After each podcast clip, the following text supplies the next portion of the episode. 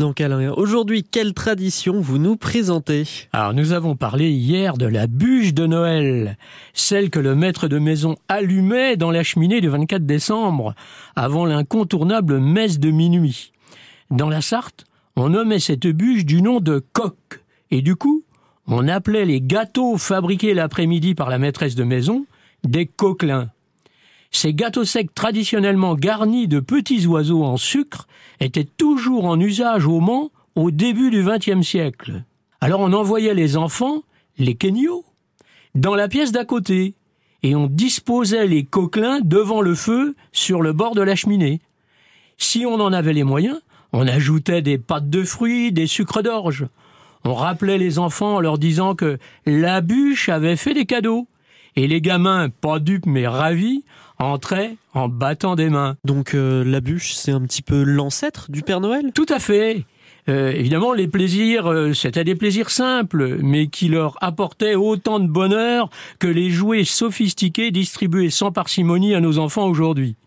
Les grands riaient en dégustant un vin chaud, et vers 10 heures, 22 heures, on entendait les cloches sonner pour appeler à la messe de minuit. On s'habillait chaudement pour se rendre à l'office, souvent à pied, la lanterne à la main, parfois serré dans le char à bœuf familial.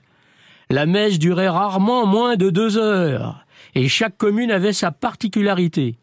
Par exemple, à Assé-le-Riboul, le curé commençait par bénir un pain de douze livres offert par ses concitoyens, manière d'espérer qu'il ne manquerait pas dans l'année.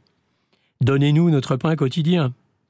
À partir du XIXe siècle, la messe s'achevait par le plus célèbre des chants d'église, inventé curieusement par le militant socialiste Placide Capot.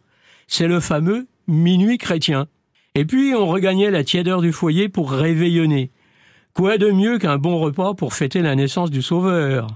Sauf extrême pauvreté, on n'oubliait pas d'ajouter sur la table deux cierges bénis.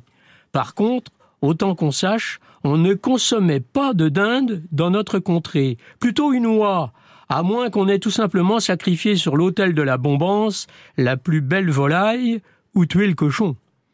Mais on n'avait pas encore inventé les rillettes, à la suite de quoi on allait se coucher, bah non sans une dernière prière. Hein.